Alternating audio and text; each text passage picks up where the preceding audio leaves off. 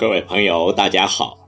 又到了荔枝 FM 五七九四七零又一村电台的广播时间。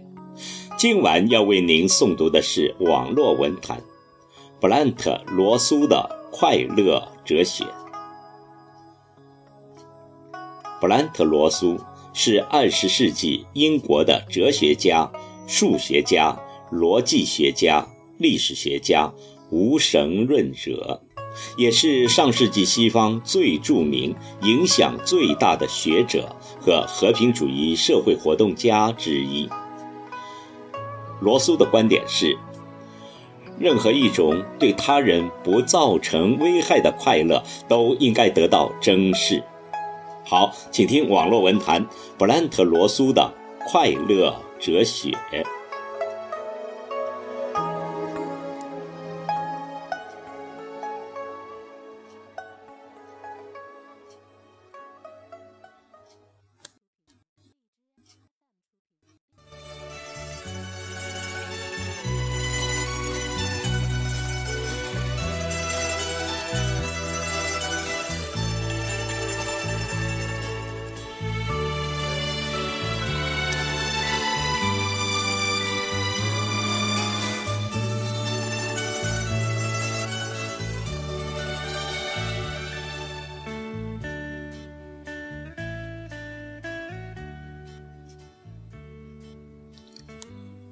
一个人的行为，只要不危害社会、不伤害他人，他所做的不应该受到指责。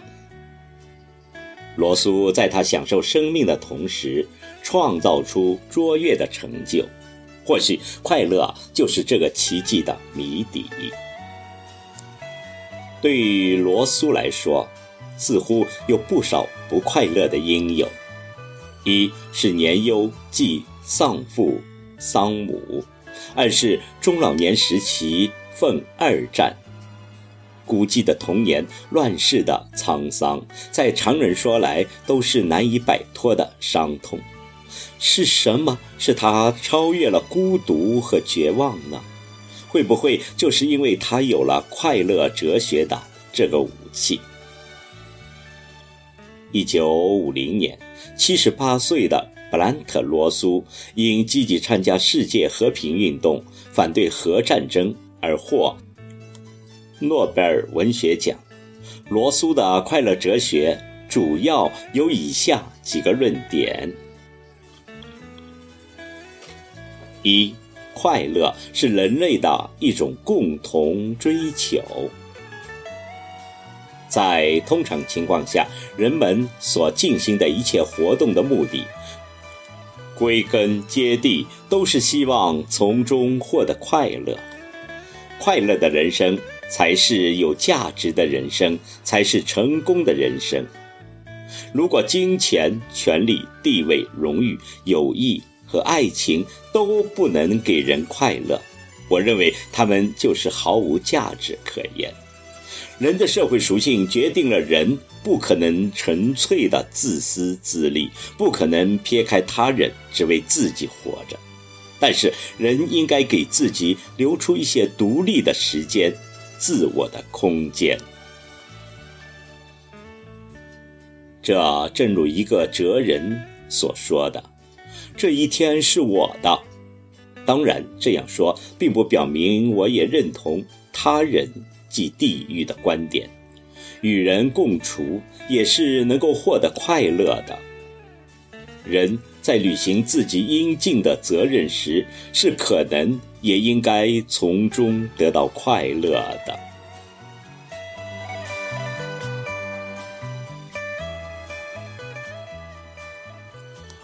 二，快乐是一种激情。在生命的湖泊中，快乐就如平静水面上微涌的波纹，泛起的浪花；快乐也如夜空中不是绽放的礼花，给我们生命带来光明和温暖。作为哲学家的罗苏，对生命的理解，既有其出世脱俗的冷静思考。又始终怀着不可遏制的激情。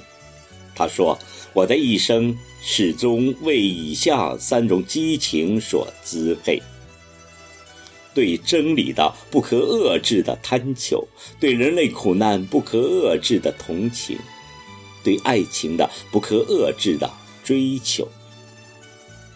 贪求真理，关切人类苦难，追求美好爱情，使我们对这个伟大的、充满人心光辉的知者敬仰。不已，又觉得真诚可亲。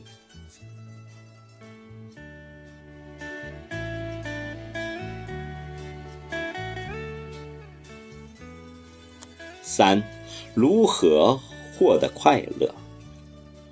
罗苏也给我们清晰而简洁的答案。他说：“一个幸福的人。”以客观的态度安身立命，他具有坦荡宽容的情爱和丰富广泛的兴趣。凭借这些情爱与兴趣，使他成为许多别人的情爱与兴趣的对象，他便获得了幸福。一个人应该有足够的智慧去认识世界，才有可能获得快乐与幸福。认识世界需要观察。更需要思考，对世界有了真正客观的认识，才有可能以处事的态度来入世，找到自己的位置，确立适合自己人生观和价值观。从根本上来说，快乐或幸福还是人生观与价值观的问题。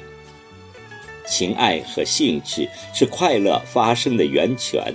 智慧的局限使我们的生命经常在狭隘的斤斤计较和患得患失中无谓的消耗。坦荡和宽容是一种品质，也是一种智慧。爱自己，设法满足自己，是人们与生俱来的本能。实现这一目标的唯一途径是人必须使自己变得可爱。对生活充满激情并拥有智慧的人，才有可能得到他人的欣赏。一个懂得爱他人的人，才有可能得到他人的爱。一个懂得欣赏他人并从中汲取营养成分的人，才有可能得到他人的欣赏。